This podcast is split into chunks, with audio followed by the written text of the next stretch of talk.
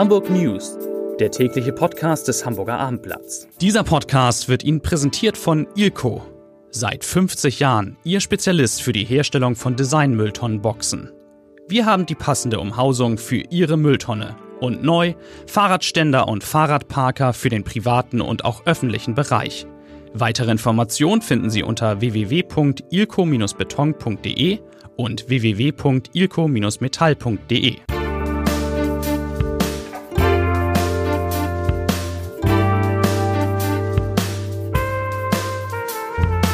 Herzlich willkommen zum täglichen Podcast des Hamburger Abendblatts.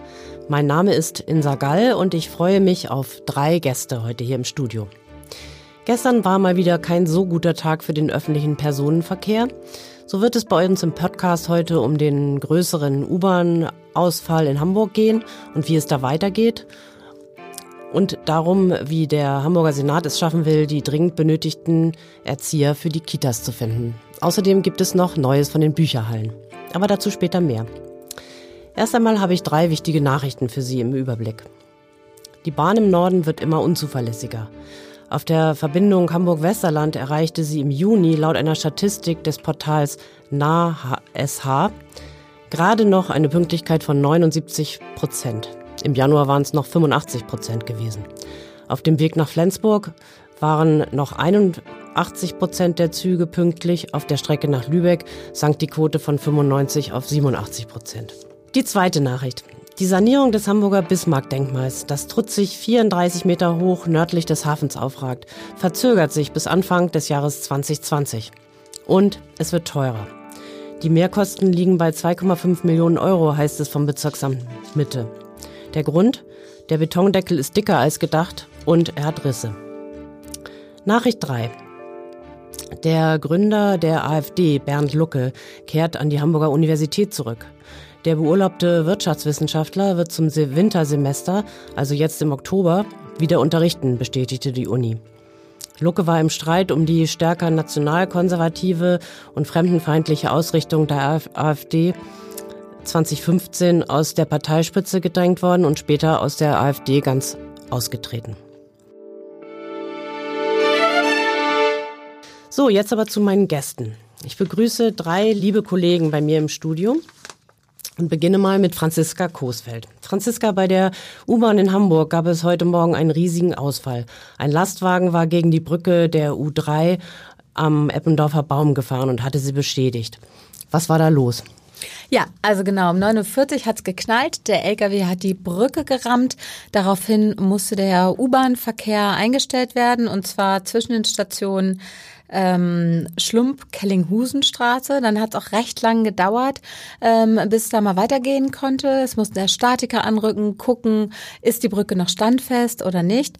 Mittags gab es dann ein bisschen Entwarnung, dann wurde ein Pendelverkehr eingerichtet, allerdings auf einer Teilstrecke und zwar nur zwischen äh, Schlump und Eppendorfer Baum. Also ein Pendelverkehr mit äh, Bussen oder mit nein, der U-Bahn? Nein, nein, ein Pendelverkehr hm? mit der U-Bahn, aber zwischen Eppendorfer Baum und Kellinghusenstraße verkehren auch aktuell noch Busse und das auch noch mindestens bis morgen Mittag. Was sagen denn die Statiker? Gibt es da schon erste Ergebnisse? Äh, der LKW hatte einen Hauptträger massiv beschädigt und dieses äh, beschädigte Element muss herausgenommen werden, ersetzt werden ähm, und das dauert natürlich seine Zeit. Das dauert Tage oder weiß man das schon? Also voraussichtlich, also die Hochbahn ist da relativ zuversichtlich, dass es im Laufe des Tages äh, morgen der U-Bahn-Verkehr wieder rollen kann. Sie sagen aber auch frühestens morgen Mittag und morgen Vormittag wird es eine Information dazu geben, ähm, ob ab, Mittwoch, ab mittags schon die Bahnen wieder rollen oder ob sich das Ganze noch ein bisschen verzögert.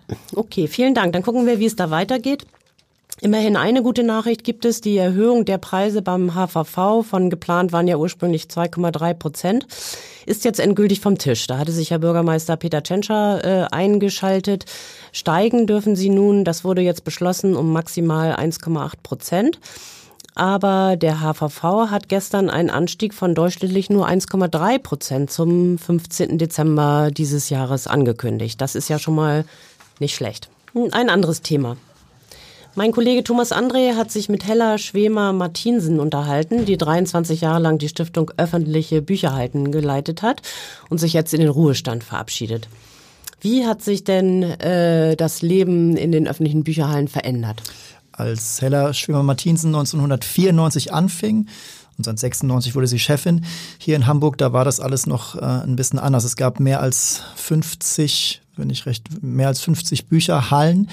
Äh, es war alles noch, sie sagt, es wurde in Saus und Braus gelebt ähm, und sie musste da einiges modernisieren. Das hieß erstmal, dass äh, etliche Bücherhallen geschlossen wurden und zusammengelegt wurden. Sie musste einiges verschlanken. Zurzeit gibt es 33. Ähm, sie sagt allerdings, dass das nicht heißt, dass es bei 33 bleiben muss. Hamburg ist eine wachsende Stadt. Äh, in Zukunft kann es vielleicht auch so sein, dass wieder ein paar neue Bücherhallen entstehen. Es kann auch sein, dass andere zusammengelegt werden. Zum Beispiel Langenhorn, Fuhlsbüttel bringt sie da ins Gespräch Gespräch. Also, sie musste erstmal den ganzen Laden, um salopp auszudrücken, konsolidieren. Aber es ist ja wohl so, dass die äh, Nutzerzahlen steigen und sich auch die öffentlichen Bücherhallen ziemlich gewandelt haben. Es gibt was suchen die Menschen da? Nur es, Bücher oder auch anderes? Es gibt äh, derzeit 220.000 zahlende Kunden. Das ist eine stattliche Zahl. Äh, diese Kunden suchen dort aber auch nicht mehr alle immer nur Bücher, die sie ausleihen können, sondern die Bibliothek äh, ist vor allen Dingen ein, ein ähm, sozialer Ort geworden, ein Ort der Zusammenkunft, wo man sich vernetzen kann Frau Schwimmer-Martinsen sagt bei uns im Interview, das Wichtigste fast ist, äh, dass äh, die Bücherhallen äh, oder die Zentralbibliothek das beste Wireless LAN der Stadt hat. Das Und heißt, kostenlosen Kaffee, habe ich gehört. Nee, nicht ganz nee, nicht kostenlos, kostenlos, aber relativ preiswert um genau. 1,10 Euro. Das mhm. ist auch äh, mittlerweile ein Alleinstellungsmerkmal, ja. Mhm. Also das ist zum sozialen Ort geworden. Manche sagen auch zum dritten Ort neben Arbeit und ähm, und äh, dem Zuhause. Ähm, ist denn der Hühnerposten, das ist ja, glaube ich, die größte äh, Stelle, ist die überhaupt noch groß genug? Da ist äh, da, wird schon immer geklagt, äh, auch von äh, Frau Schwärmer-Martinsen, jetzt äh, glaube ich 8000 Quadratmeter Fläche. Das ist für äh, die zentrale Bibliothek einer Großstadt relativ klein. München zum Beispiel hat äh, die doppelt so große äh, Fläche und ähm, da kann man jetzt nicht so wirklich viel machen. Die hoffen in Zukunft drauf, dass ein paar Mietflächen, die anderweitig vermietet sind, dass die noch den Bücherhallen zugeschlagen werden, aber so groß wie München wird es wahrscheinlich nicht werden. Trotzdem ist die Zentralbibliothek ein ja, eine relativ attraktive Bücherei, kann man glaube ich so sagen. Das stimmt. Zum Schluss die Frage, welche Bücher werden denn am häufigsten ausgeliehen? Insgesamt in allen Sparten, ähm, also mit der Kinder- und Jugendliteratur, sind es die Harry Potter Bände, bei den Erwachsenen, bei den belletristischen Romanen sind es so Autorennamen wie Bukowski, Murakami und Antoine. De Saint-Exupéry? Sehr gut. Ist dein Französisch besser als meins, genau. Die drei Titel zum Beispiel. Okay. Vielen Dank, Thomas André. Nächstes Thema, die Kitas. An den Kitas fehlen bekanntlicherweise die Erzieher. Und bei mir im Studio ist jetzt mein Kollege Andreas Dai. Der war heute in der Landespressekonferenz und hat erfahren, inwiefern die Bemühungen des Senates, den Bedarf an Erziehern und sozialpädagogischen Assistenten vermehrt durch Quereinsteiger zu decken, Erfolg haben. Ja, richtig. Es geht äh, auch nicht nur um die Kitas, sondern auch um die Schulen. Es ist ja bekannt, dass Hamburg einen enormen Bedarf hat an Erziehern im Bereich Kitas, aber auch im Bereich Ganztag der Schulen, also vor allem an den Grundschulen, wo ja inzwischen 80 Prozent der Schüler auch am Nachmittag betreut werden. Dafür braucht Hamburg jedes Jahr hunderte neue Erzieher und die sind so auf dem Markt gar nicht zu bekommen. Deswegen geht der Senat jetzt seit einigen Jahren auch ungewöhnliche Wege, um Menschen für diesen Bereich zu gewinnen. Wer kann denn alles Erzieher werden und wie sind da die Erfolge? Gibt es da schon Quereinsteiger, die sich haben weiterbilden lassen? Also zunächst mal ähm, sagen die Zahlen des Senats, dass es äh, grundsätzlich in, äh, sich positiv entwickelt. Wir haben in diesem Jahr äh, voraussichtlich 2600 angehende Berufsschüler in diesem Bereich. Das ist mutmaßlich so viel wie noch nie. Im Vorjahr waren es 2500. Zum Vergleich 2013 waren es noch 1600. Also sind es jetzt 1000 mehr. Und neu ist äh, jetzt seit einigen Jahren unter anderem, ich nenne nur mal ein paar Beispiele, dass man auch äh, mit einem erweiterten Hauptschulabschluss eine Ausbildung zur sozialpädagogischen Assistenz beginnen kann. Das war früher nicht möglich. Allein dadurch hat sich die Zahl der angehenden Azubis von 600 auf 1200 verdoppelt.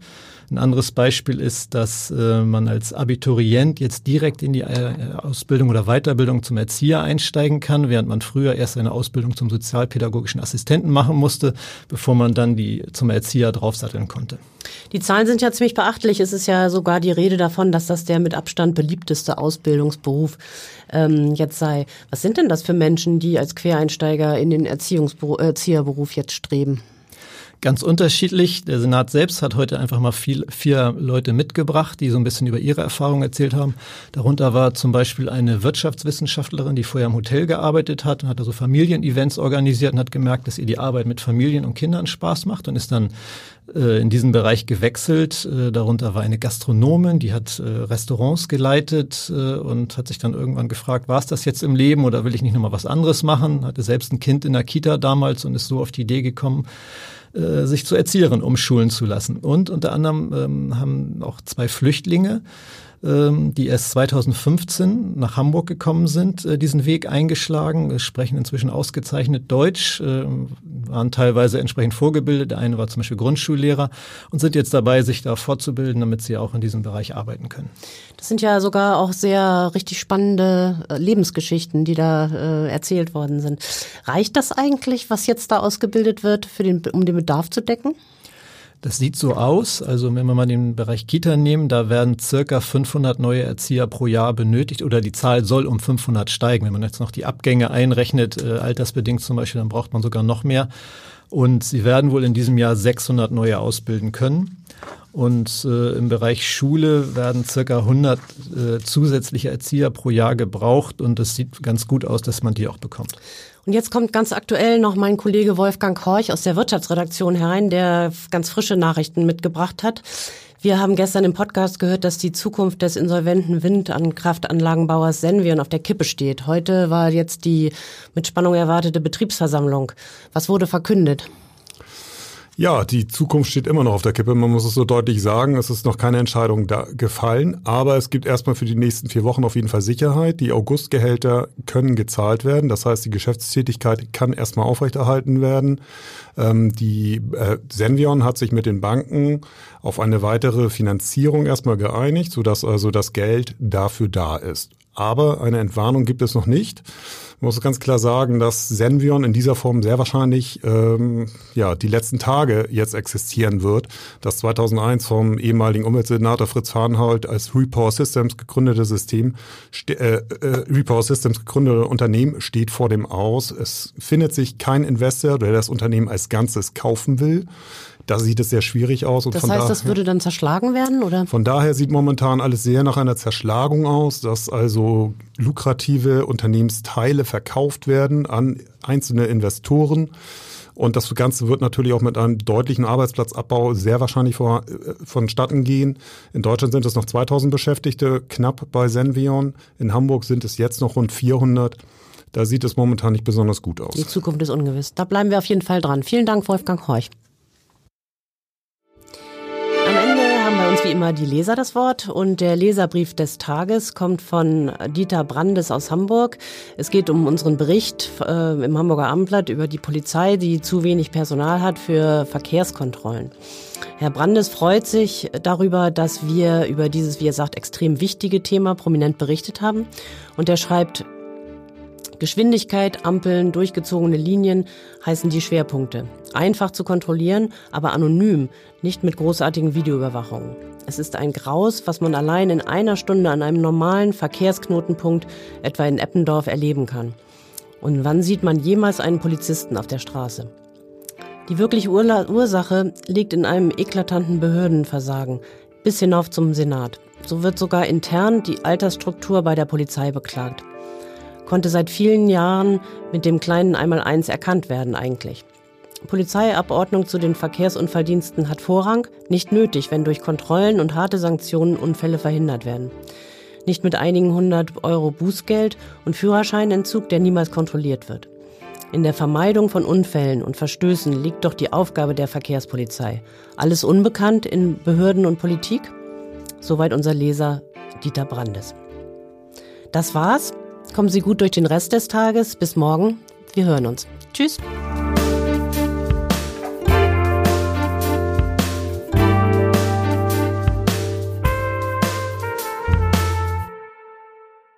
Weitere Podcasts vom Hamburger Abendblatt finden Sie auf abendblatt.de slash podcast.